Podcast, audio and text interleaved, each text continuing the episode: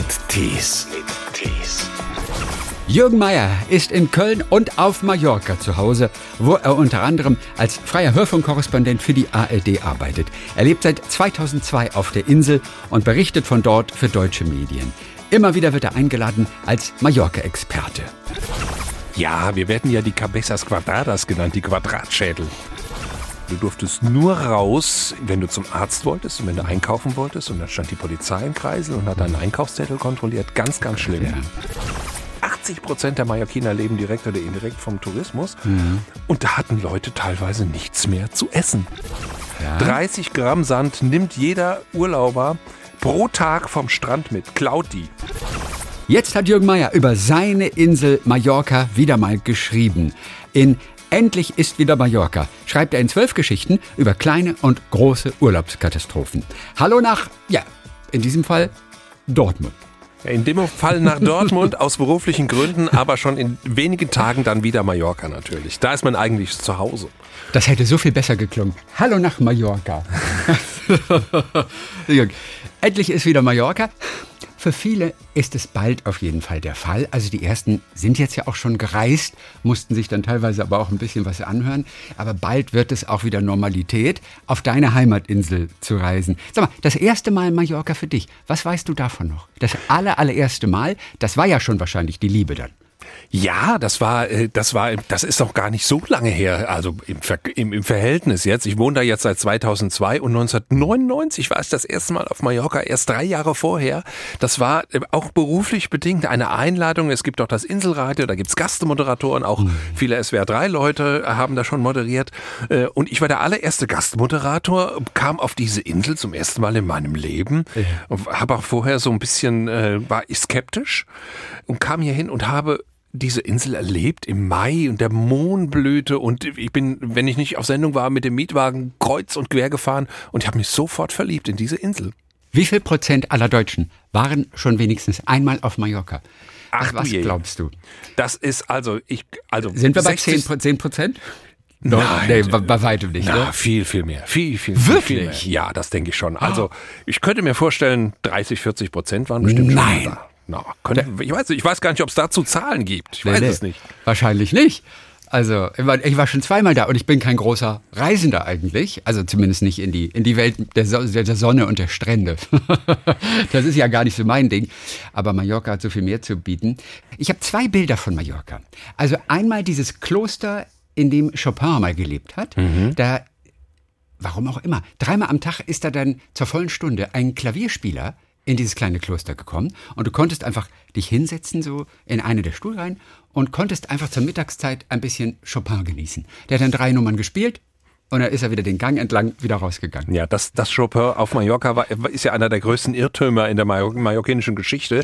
Der hatte Schwindsucht und wollte sich auf Mallorca äh, etwas erholen und das in, im feuchten, kalten mallorquinischen Winter. Also das war relativ kontraproduktiv. Deshalb hat er auch das Regentropfen-Prälud gesch- äh, äh, komponiert und ich nehme an, dass das dieser Klavierspieler da auch in Valdemossa in der Kartause gespielt hat. Wie geht das? Ach du je, das kann man ja. Ich bin, ich kann zwar Klavier, aber ähm, das müsste ich, das könnte ich ja nicht mal nachspielen. Aber er war jetzt auf Mallorca oder nicht? Er war auf Mallorca, ja. Er war ja. schon da. Einen Winter lang und dann hat er sich's anders überlegt. Okay. Aber hat er in diesem Kloster in Valdemossa, hat er da tatsächlich gelebt? Ich frage mich gerade, warum dort, in diesem kleinen Kloster, in dieser kleinen Kapelle auch, warum da der Klavierspieler war? Weil tatsächlich Chopin in dieser Kartause, heißt das ja, in Carduccia gelebt hat. Da, das war in einem Jahrhundert, da gab's noch keine Hotels groß auf Mallorca. Ich vermute noch überhaupt keine. Und dann hat man, wenn man gereist ist oder in der Fremde übernachtet hat, fast immer in Klöstern übernachtet. Und das zweite Bild, das ich habe, das ist ein ganz merkwürdiges. Wir sind mit dem Auto über die Insel gefahren und dann bogen wir, also wir fuhren so durch Felder mehr oder weniger. Das war dann so eine etwas kleinere Straße, links und rechts. Auch, ja, irgendwelches Gemüse, das angebaut wurde. Ich weiß jetzt nicht welches. Und plötzlich vor uns ein riesen Tomatenberg. Also, aber sag ich mal, Abfalltomaten, die dann teilweise schon verschimmelt waren. Und wir haben erst gedacht, oh, so viele Tomaten und so ein schönes Rot, können wir da ein paar mitnehmen fürs Abendessen. Da waren dann aber so ein paar auch schon verdörrt und dann haben wir uns natürlich nicht getraut. Du weißt ja nicht, was ist. Das war offensichtlich Müll, Abfall, aber wirklich ein fünf Meter hoher Tomatenberg. Bis heute erinnere ich mich daran. Kennst du auch so Berge da? Also ich kenne diese Kartoffelberge, wenn alte Kartoffeln okay, weggeschmissen Kartoffeln. werden. Man muss, wenn, wenn, wenn 10, 11 Millionen Besucher kommen in einem Jahr auf so eine Insel, äh, da kann nicht jeder kalkulieren, wie viel Tomaten und Kartoffeln gebraucht werden. Und mhm. ich fürchte mal, da wird auch so einiges weggeworfen. Wir kriegen doch immer das schlechte Gemüse. Na, unseres wird ja immer unreif gepflückt, das dann nach Deutschland exportiert wird. Ich weiß gar nicht, auch auf Mallorca oder nur auf dem Festland in Spanien? Also auf Mallorca wird außer diesen Kartoffeln, die Sapopla-Kartoffeln, ja. Äh, die finde ich ganz furchtbar schmecken, aber die Engländer stehen wahnsinnig auf diese Kartoffeln.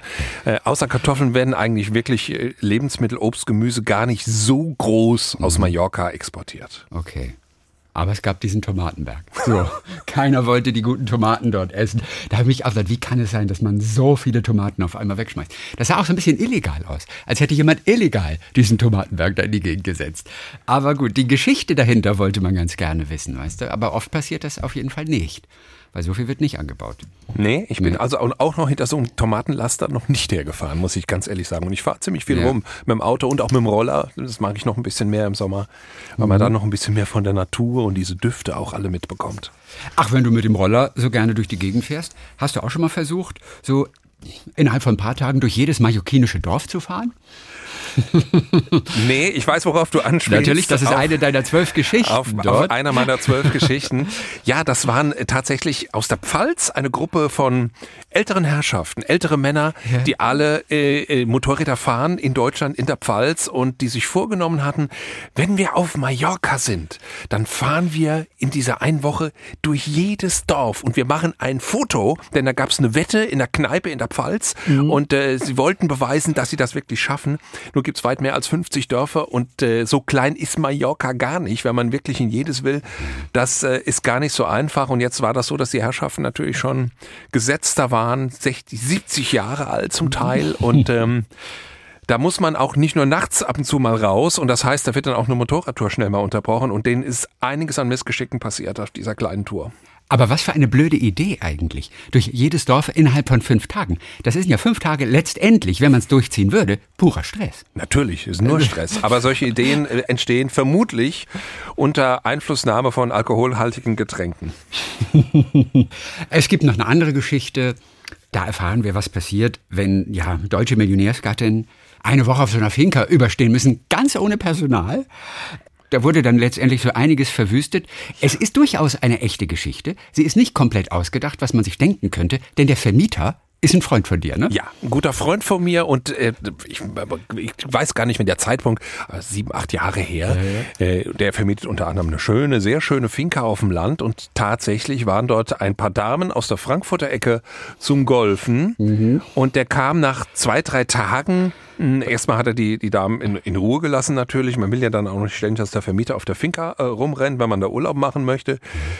Den hat der Schlag getroffen. Da waren Rotweinflecken an den Wänden. Da waren da, da, da, da, da liefen fast schon die Nagetiere durch die Küche, weil der Müll dort stand. Das waren alles sehr gesittet aussehende, gut gekleidete Damen, die mhm. sicherlich auch äh, äh, gewissen finanziellen Hintergrund haben, aber die das zu Hause nicht machen müssen. Aufräumen und solche lästigen Dinge. Und so sah diese Finca aus. Die war äh. regelrecht verwüstet. Und dann noch Golferin denen man ja eigentlich so, bei denen man so etwas Edles eigentlich vermutet oder sowas, ja. sowas Gesetztes, auch Verantwortungsvolles. ja, schon. ich, also ich verrate schon mal, ich verrate schon mal äh, so ein bisschen das, so das Nachende der Geschichte, denn alle Geschichten haben ja ein normales ja. Ende und dann kommt so ein kleines, so ein kleiner, so ein kleines mhm. Kapitel immer noch, was danach geschah. Äh, die haben wieder eine Finca gemietet im ja. Jahr drauf, haben aber ihre Mädchen wie sie es nennen, mitgebracht von zu Hause. Da musste keiner selbst aufräumen. Wie hat denn dein Kumpel damals reagiert eigentlich, als er das gesehen hat? Ja, der war stink, er war entsetzt, sprachlos, stinkesauer und hat dann aufgeräumt und hat äh, das, diese, diese Finca wurde gemietet von einem der Gatten und hat dann sozusagen mit seinem Vertragspartner sich zusammengesetzt und hat die vor die Tür gesetzt. Was haben die Deutschen eigentlich für ein Image auf Mallorca? Also wir denken ja, es ist das schlimmste Image alleine wegen Ballermann. Ne? Das ist nur ein kleiner Prozentteil, der zum Ballermann fährt und, und sich da völlig auch daneben benimmt unter Umständen. Der Gros der deutschen Urlauber verteilt sich auf der Insel und fällt wahrscheinlich überhaupt gar nicht auf. Und dennoch haben wir bestimmt ein Image, oder? Ja, wir werden ja die Cabezas Quadradas genannt, die Quadratschädel von den Mallorquinern. Das heißt, die Deutschen werden als ähm, sehr exakt, sehr genau, als sehr pünktlich ähm, äh, bezeichnet gesehen, äh, was jetzt nicht unbedingt immer negativ ist. Also es gibt auch viele Mallorquiner, ja.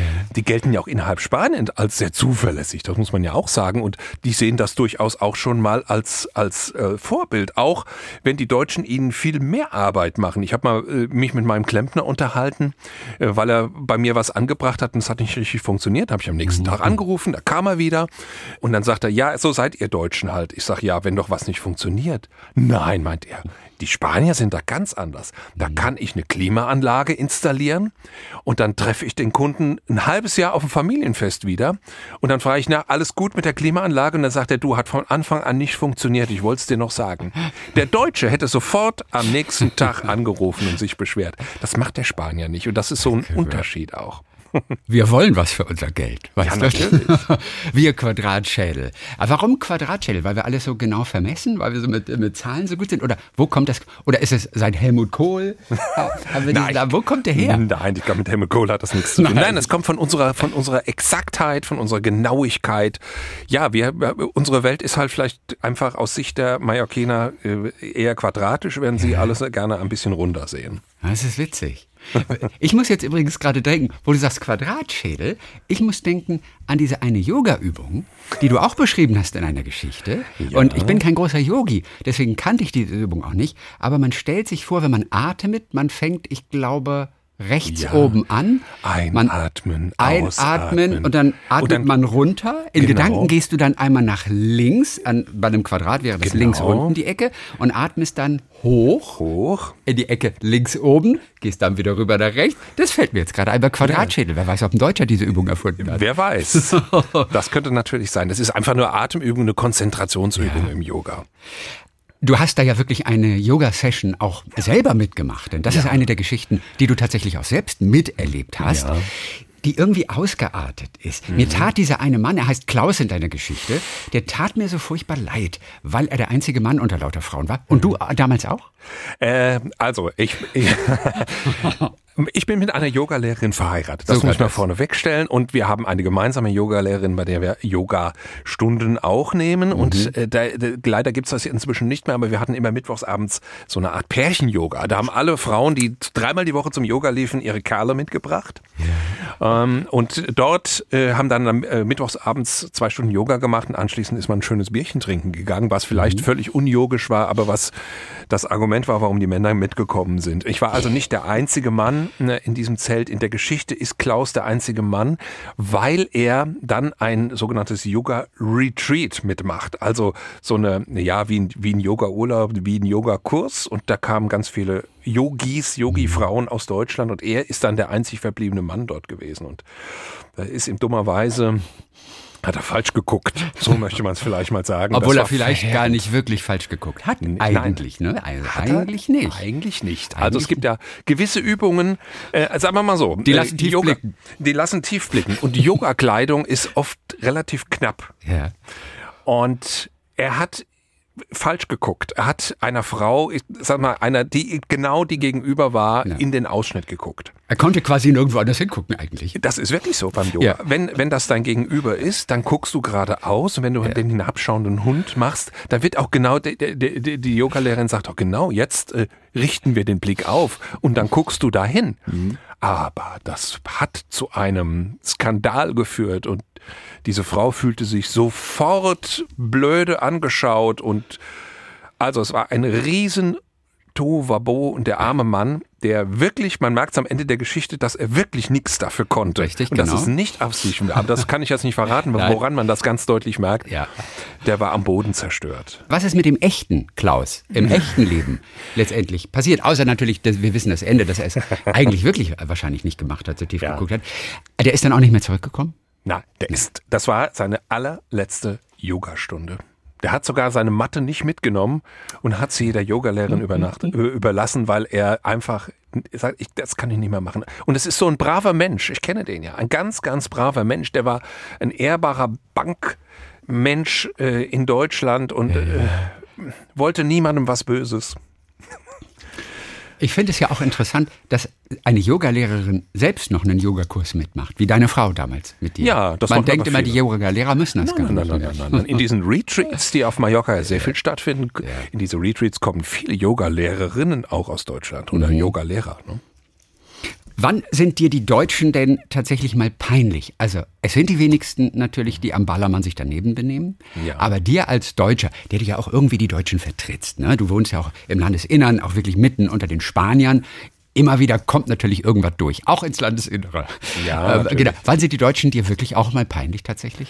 Also ganz offensichtlich peinlich sind sie mir, wenn sie mit freiem Oberkörper auch bei uns durchs Dorf laufen und sich dann mit ihren verschwitzten Oberkörpern in die Polster im Café setzen. Das finde ich wahnsinnig peinlich. Das macht niemand in Karlsruhe, in der Innenstadt oder in Mainz. Ja, das macht man halt, das nimmt man sich im Urlaub einfach raus.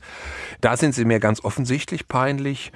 Mir sind äh, Deutsche mh, ein bisschen subtiler peinlich, wenn sie sich als die Besserwisser aufspielen, was auch schon mal passiert. Wobei zum Beispiel? Ähm, wir hatten jetzt den Fall, mh, wir hatten ja einen ganz, ganz strengen Lockdown vor einem Jahr mit einer wahnsinnig strengen Ausgangssperre. Du durftest nur raus im März, April vorigen Jahres, ähm, wenn du zum Arzt wolltest und wenn du einkaufen wolltest. Und dann stand die Polizei im Kreisel und hat deinen Einkaufszettel kontrolliert. Ganz, ganz schlimm. ja. Das galt natürlich nicht für Deutschland, das galt für alle auf dieser Insel. Jeder musste in seinem Haus bleiben und selbst die Menschen, die, ein, die eine Finca haben, die in der Stadt eine Stadtwohnung haben und eine Finca, durften nicht auf ihre Finca ans Meer oder aufs Land. Das war strengstens verboten. Und dann kommt ein deutscher Unternehmer, der äh, ein Haus auf Mallorca äh, hat hin und schickt der Ministerpräsidentin einen Protestbrief, unterschrieben von anderen Deutschen, in einem Tonfall, der sehr, sehr böse war, nach dem Motto, wir bringen hier das Geld hin, also wollen wir bitte auch in unsere Häuser gefälligst. Und das hat wahnsinnig viel böses Blut bei den Spaniern ausgelöst, weil natürlich auch der Spanier das nicht durfte. Und warum sollten dafür deutsche Ausnahmen gemacht werden? Und das war mir unsagbar peinlich, dass das meine Landsleute so gemacht haben. Oder man hatte einen Hund, durfte man auch raus, ne? Ja, einen Hund durfte man auch raus, das stimmt. Ge- Genau. Hast du die ein oder andere skurrile Situation mitbekommen? Es wurde ja durchaus berichtet aus Spanien und wir haben damals ja wirklich fast schon mitleidig und entsetzt auf Spanien geschaut, wie streng das war. Dass selbst die Kinder teilweise wochenlang nicht vor die Tür durften, also zu keinem Zeitpunkt. Und man hörte wirklich von Menschen, die dann irgendwelche Stoffhunde an irgendwelche Leinen äh, gespannt haben oder so.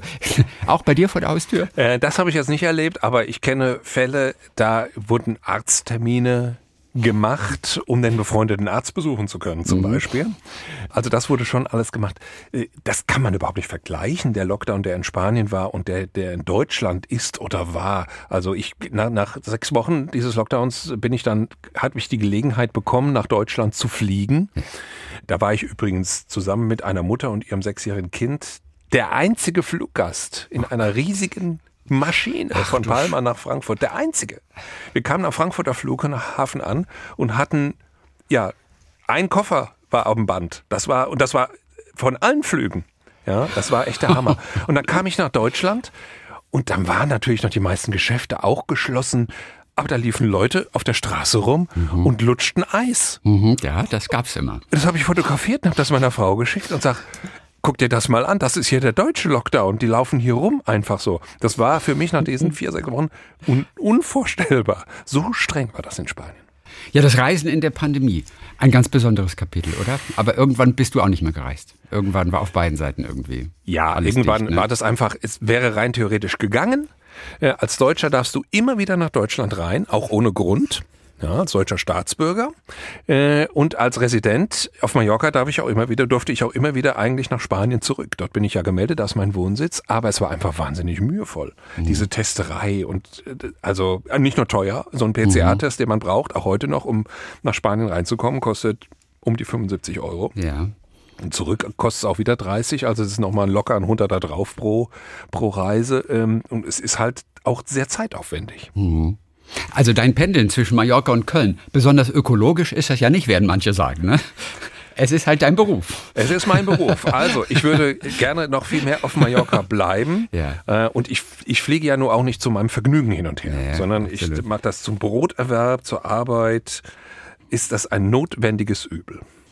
Wie oft hast du Neid tatsächlich mitbekommen, dass du auf Mallorca zu Hause bist, dass du dich, wo viele Menschen hier einfach ah, nicht reisen können und eingesperrt sind. Und das haben nicht alle einen Garten. Also viele wohnen ja auch wirklich in Wohnungen und haben monatelang in diesen Wohnungen mehr oder weniger verbracht.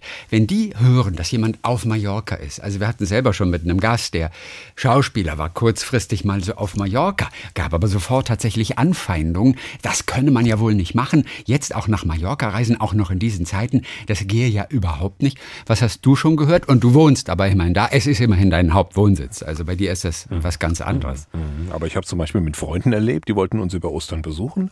Wäre auch gar kein Problem gewesen von den Flügen her, von der Sicherheit her. Auch da war ja schon die Inzidenz auf Mallorca ganz klein.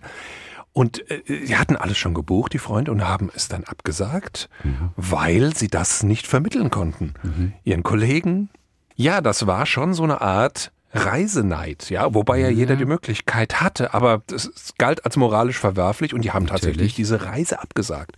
Ich persönlich mache es so, ich, ich, ich poste momentan keine schönen Bilder aus Mallorca, einfach um das auch nicht gerade jetzt herauszufordern. Ich habe selbst erlebt, also wie, wie die Person angefeindet wurde, obwohl sie einfach zwischen zwei Jobs und sie hatte dann letztendlich auch noch sogar einen zweiten Wohnsitz letztendlich dort. Aber diese heftigen Reaktionen, die haben mich dann auch tatsächlich erstaunt. Also es war ja alles legal, es war ja erlaubt, aber eben das Moralische, wie du angesprochen hast. Eigentlich, es ist noch nicht die Zeit zu reisen und ich kann es auch nachvollziehen, dass man so denkt. Aber wenn jemand sich dazu entschließt, mein Gott, dann entschließt er Ja. sich halt dazu. Also ab da interessiert es mich dann eigentlich. Auf der anderen. Seite, ja, auf der anderen Seite soll die, die, die Mallorquiner, die haben das auch äh, ziemlich differenziert gesehen. Da war natürlich äh, äh, die Freude, dass es vielleicht wieder so eine Art wie eine Ostersaison gibt, weil wahnsinnig viele Leute ja vom Tourismus leben, 80 Prozent, und darauf angewiesen sind. Also da war so ein bisschen Hoffnung, das geht doch vielleicht wieder los. Und da schwebt aber auch immer noch ein bisschen Angst mit. Ist das vielleicht nicht doch so ein bisschen zu früh? Jetzt haben wir diese tollen Zahlen hier und sind dieses, diesen Fluch so ein bisschen los und jetzt kommen diese Deutschen aus dem verseuchten Deutschland mit einer viel höheren Inzidenz, mit viel mehr Ansteckungen und schleppen uns das vielleicht wieder ein. Da, also da war man so ein bisschen, wusste man nicht so genau, was man davon halten sollte. Es waren ja ungefähr 40.000 deutsche Urlauber da in den Ostertagen. Und es ist nicht hochgegangen. Es hat alles gut geklappt. Die Deutschen haben äh, sich erstaunt gezeigt, wie streng und äh, alles gehandhabt wird auf Mallorca, wie, wie folgsam die Mallorquiner auch sind. Und das hat so ein bisschen ähm, jetzt natürlich wahnsinnig Hoffnung gegeben für die Sommersaison. Ne? Das war ein schöner, schöner Probelauf. Auch aktuell, aber immer noch Maske am Strand, gell? wenn man geht, wenn man am Strand entlang geht, wenn man durch die Fußgängerzonen geht oder an den Geschäften, es ist äh, auch draußen mit Maske. Überall ne? Trotz Maske. der niedrigen Inzidenzen. Ja, überall Maske. Ich ge- steige aus dem Auto aus oder vom Roller runter und setze mir die Maske auf. Das ist das Erste, was ich tue. Und natürlich, wenn man am Pool liegt und wenn man am Strand liegt, muss man natürlich keine Maske aufhaben. In der Bar, im Restaurant natürlich auch nicht. Offiziell heißt es da, in dem Moment, wenn man trinkt oder isst, kann man sie abnehmen. Aber natürlich nehmen alle die Maske ab in dem Moment, wenn sie am Tisch sitzen. Ne? Also, Aber die Mallorquiner brauchen natürlich auch die Gäste. Deswegen der Wunsch, dass sie dann doch so schnell wie möglich irgendwie kommen. Denn es ist durchaus, hört man, eine Art Armut ausgebrochen dort in Mallorca. Inwiefern stimmt es? Ja, nicht nur eine Art Armut, da ist richtig Armut ausgebrochen und das hat nicht irgendwie, sagen wir mal, die, die Menschen äh, getroffen, die, die in prekären Berufen arbeiten, die da irgendwie meinetwegen die Straße kehren oder sonst was. Das geht bis in den Mittelstand rein. Also wenn man sich vorstellt, wenn Mutter und Vater, er ist vielleicht irgendwo Kellner oder Koch und sie arbeitet an der Rezeption, dann sind Zweitjobs Mhm. auf einmal weg, wenn du, wenn du, wenn, wenn überhaupt keine Touristen kommen. Und, und, und das betrifft ja nicht nur die Menschen, die direkt in diesen touristischen, in Hotels oder am Strand oder als Reiseleiter arbeiten. Beispiel bei uns im Dorf, der Bäcker hat im vorigen Jahr vielleicht höchstens ein Drittel der Brötchen und Brote gebacken, die er sonst backt, weil er an keine Hotels mehr geliefert hat. Also es geht bis in diese Bereiche rein. Man sagt, 80 Prozent der Mallorquiner leben direkt oder indirekt vom Tourismus. Und da hatten Leute teilweise nichts mehr zu essen. Es gibt riesige, lange Schlangen an diesen, ja, Todo, äh, äh, Comida para Todos heißt das oder Hope Mallorca, das sind diese Hilfsorganisationen, so Art Tafeln. Ja. Die gab es immer schon, da standen auch immer ein paar Leute davor, jede, jede Woche, wenn der die Verteilung war, aber die Schlangen sind von Woche zu Woche richtig, richtig lang geworden. Das hast du dann auch tatsächlich bei euch im Dorf, auch an deinen Nachbarn gemerkt. Wovon leben deine Nachbarn? Also außer der Bäcker jetzt da zum Beispiel. Wovon leben die? Ja, von Immobilien zum Beispiel. Ja. Jeder, der nichts anderes mehr weiß, macht ja macht irgendeine Immobilienagentur auf Ja. in, in einem Gebiet, wo wahnsinnig viel gekauft und verkauft wird. Nein, aber ein Nachbar von mir arbeitet äh, im Dorf, der ist so, so Aluschreiner. Äh, dann habe ich äh, eine Nachbarin, äh, die ist in einem Reisebüro tätig. Ein Nachbar ist Musiker und Gitarrelehrer. Also sind die verschiedensten Berufe. Die konnten dann aber auch nicht so weiterleben wie bisher, ne? Nö. Also alle nicht. Auch der Prinzip. Musiklehrer konnte keinen Musikunterricht geben. Ja, ja. Das heißt, der stand auch dann letztendlich bei der Hilfsorganisation an oder haben die meisten dann noch genug Ressourcen, um dieses Jahr wenigstens zu überstehen? Also immer diejenigen, die Familie haben, die haben immer noch sowas in der Hinterhand. Denn die Familienbande ist ja schon in Spanien ein bisschen enger als, als hierzulande. Äh, Und irgendwer hat dann in der Familie eine Finca und hat einen Garten, wo dann Gemüse angebaut wird. Und da hilft man sich natürlich untereinander selbst. Und da muss man dazu sagen, viele Mallorquiner haben auch mehrere Immobilien. Ja, also da ist schon ein bisschen was noch an Reserve da. Aber ganz viele, die womöglich, denn viele, die ja im Tourismus arbeiten, kommen ja auch vom Festland oder sogar aus dem Ausland, aus Lateinamerika. Viele Lateinamerikaner sind da. Äh, Die haben natürlich solche Reserven nicht. Und da sah es das schon sehr, sehr eng aus. Aber generell ist man im Landesinneren, da wo du auch wohnst, tatsächlich etwas unabhängiger von den Touristenströmen, oder? Ja, also das, Das ist schon. so eine Faustformel, je weiter weg vom Meer, desto unabhängiger, das ist klar. Sag mal, die Mieten sind ja tatsächlich auch für Einheimische kaum zu bezahlen. Weil jeder Quadratmeter natürlich für teures Geld an Feriengäste, auch an die Deutschen, äh, vor allem dann vermietet wird. Was macht die Inselregierung eigentlich dagegen? Ja, ganz strenge Verbote, was Ferienvermietung angeht, macht sie schon seit ein paar Jahren. Man braucht Genehmigungen, um seine Wohnung, sein Apartment äh, an Ferien zu vermieten. Es gibt, wird wahnsinnig streng seit ein paar Jahren kontrolliert. Es wurde, mussten auch schon viele Leute hohe Strafen zahlen, um einfach dieses Problem in den Griff zu bekommen. Haben wir bei uns in Deutschland auch die großen Städte, Berlin und ähnliche, die wegen Airbnb äh, wahnsinnige Mietpreise haben.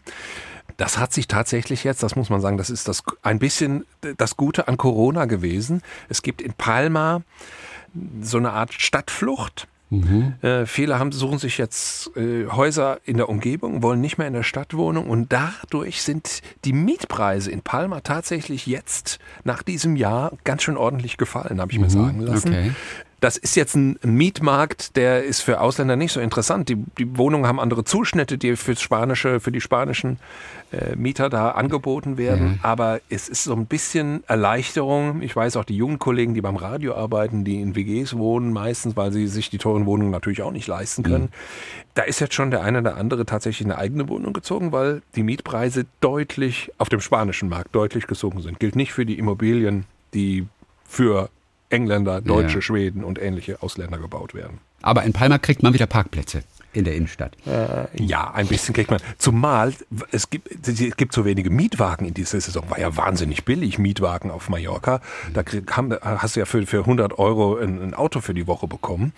Jetzt waren die Autovermietungen aber sehr zurückhaltend, weil die ja auch nicht wussten, was läuft in diesem Sommer überhaupt. Folge, schon über Pfingsten kostete schon mal auch so ein Auto 900 Euro. Und ich glaube nicht, dass das weit runtergeht in diesem Sommer. Es gibt einfach in diesem Jahr zu wenige Mietwagen. Ja.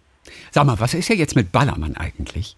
Ich, ich bin gar nicht auf dem neuesten Stand. Also man wollte das ja weghaben, einfach diese Saufgelage, Ballermann als Party-Hochburg. Damit hat man ja auch schon angefangen. Was ist der aktuelle Stand? Was wird sich in den nächsten Monaten da tun? Ja, Ballermann ist momentan tote Hose und wird es wahrscheinlich auch bleiben. Zumindest in diesem Sommer. Das ist, soweit würde ich mich schon mal aus dem Fenster lehnen. Also Ja. die großen Läden, Megapark, Rio Palace und wie sie alle heißen, die haben noch überhaupt keine Betriebsgenehmigung und ich bin zu 90 Prozent sicher, dass sie in diesem Jahr zumindest keine bekommen werden. Äh, wo das übliche Gewusel war auf der Straße, Schinkenstraße und ähnlich, ist es auch nicht erlaubt momentan aus Infektionsschutzgründen. Und ich glaube, dass die Inselregierung auch zumindest in diesem Sommer noch ganz gut in der Lage ist, das auch klein zu halten.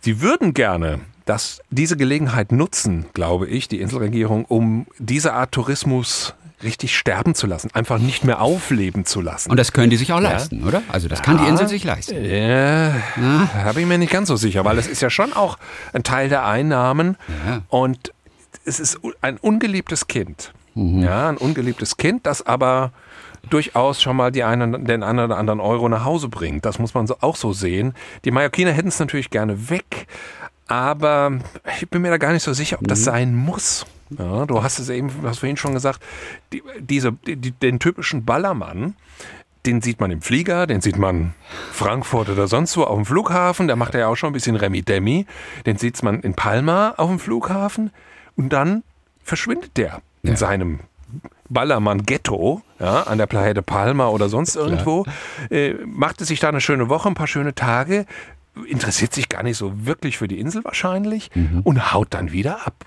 Ja, und alle anderen, 98 Prozent dieser Insel, kriegt gar nichts mit davon.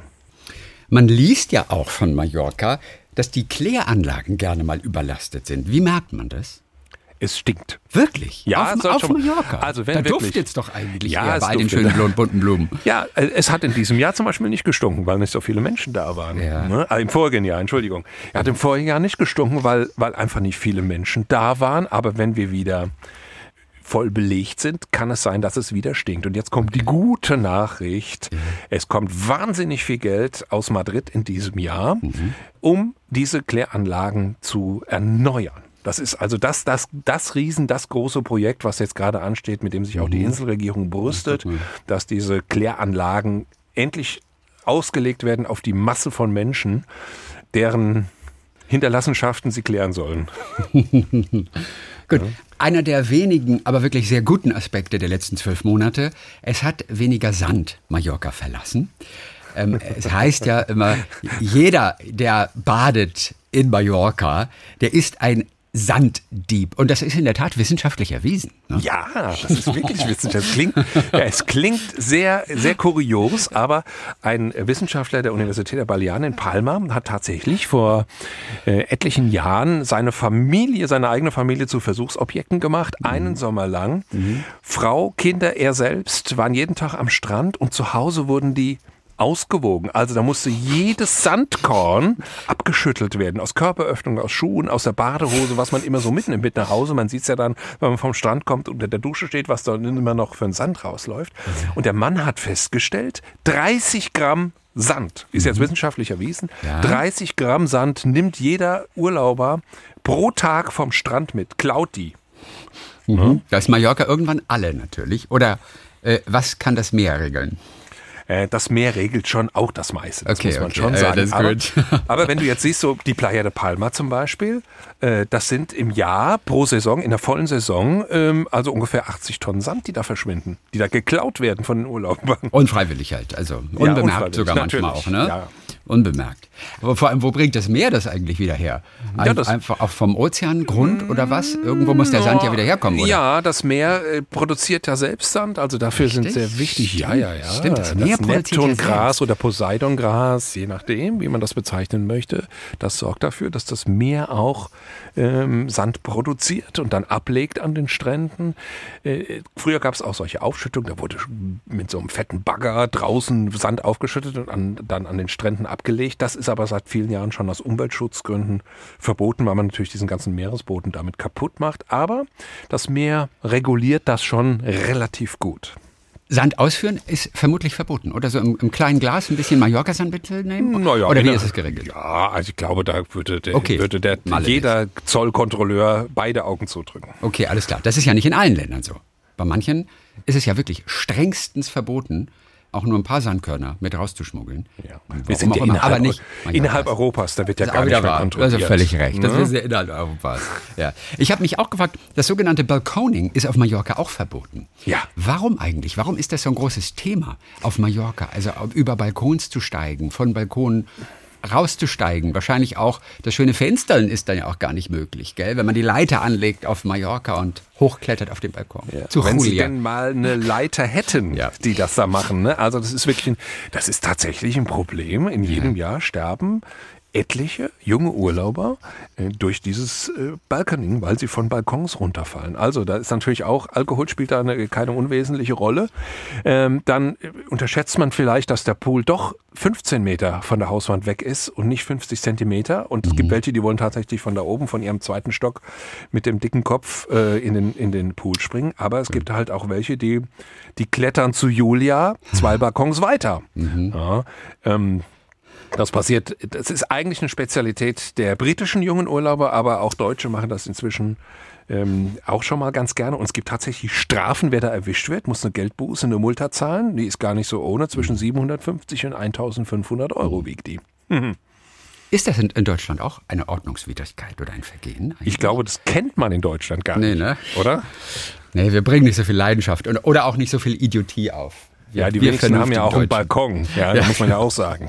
Wir Quadratköpfe, wie sie uns da ganz gerne nennen. Zum Schluss fällt mir nur eine Sache ein. Ich glaube, wo wir es ja auch von Yoga hatten, deine Frau ist Yogalehrerin, hat die schon mal Pfahl-Yoga gemacht? Pfahl-Yoga. Ja, Nee. hat- das hat die noch nicht gemacht. Nein, Ich das hat die noch nicht gemacht. Einer der großen Champs wohnt doch auch auf Mallorca, oder? Also Ja. der Weltmeister oder ich weiß nicht, Ja. welche Meisterschaften ausgedacht. Der wohnt auf Mallorca. Ja, der, das ist ein Mallorquiner. Das ist Ein der Mallorquiner. Weltmeister im Pfahl-Yoga. Okay. Das ist eine, ähm, also ich muss ganz ehrlich sagen, ich, ich im, im Zuge der Recherche für dieses Buch ist mir diese Geschichte untergekommen. Also ich wusste bis dato, also bis vor zwei, drei Jahren auch nicht, dass es sowas gibt, aber ist offenbar im indischen Bereich sehr beliebt. Das ist ein äh, ein Mallorquiner, der ist äh, Filmstudent gewesen. Er ist in Paris und dann äh, hat er in Bollywood gearbeitet. Ja. Und so kam der zu diesem Pfahl-Yoga und hat tatsächlich dieses Pfahl-Yoga in einem Jahr gewonnen. Guck mal. Hast du mit ihm gesprochen schon mal? Hast du ihn schon mal Nein, getroffen irgendwo? den Herrn Weil interessanter Typ bestimmt, oder? Ich weiß gar nicht, ob der überhaupt aus Indien noch schon zurückgekommen ist. Ach so, okay. Ne? Es ist ein Mallorquiner, der eventuell gar nicht zurückgekommen ist, tatsächlich. Ja, eine verrückte Sache. Aber davon passieren ja so einige natürlich. Jürgen Meyer sammelt diese Geschichten natürlich gerne, schreibt darüber. Jetzt gibt es zwölf Geschichten, eben über die ein oder andere kleine Urlaubskatastrophe oder große Urlaubskatastrophe. Diese kleinen Geschichten hast du aufgeschrieben in Endlich ist wieder Mallorca. Das war für uns heute Vormittag auch so ein kleiner Urlaub wieder. Die meisten von uns, die sind ja im eigenen Land geblieben die ganze Zeit und tun das vielleicht auch diesen Sommer, was ja auch wahnsinnig schön ist. Aber es war auch mal schön, heute mal wieder wegzureisen. Ein bisschen im Kopf. Und der ein oder andere, der kommt dann natürlich auch wieder auf die Insel. Demnächst geht's bestimmt wieder los. Der Sommer ruft. Jürgen Mayer, dann herzlichen Dank für heute. Viele Grüße nach Dortmund. Ich bedanke mich und sage auf Mallorquin Molte Gracis. Und wie antworte ich auf Mallorquin? De rest. Ich hätte es nicht besser sagen können. SWR 3 Talk mit Tees.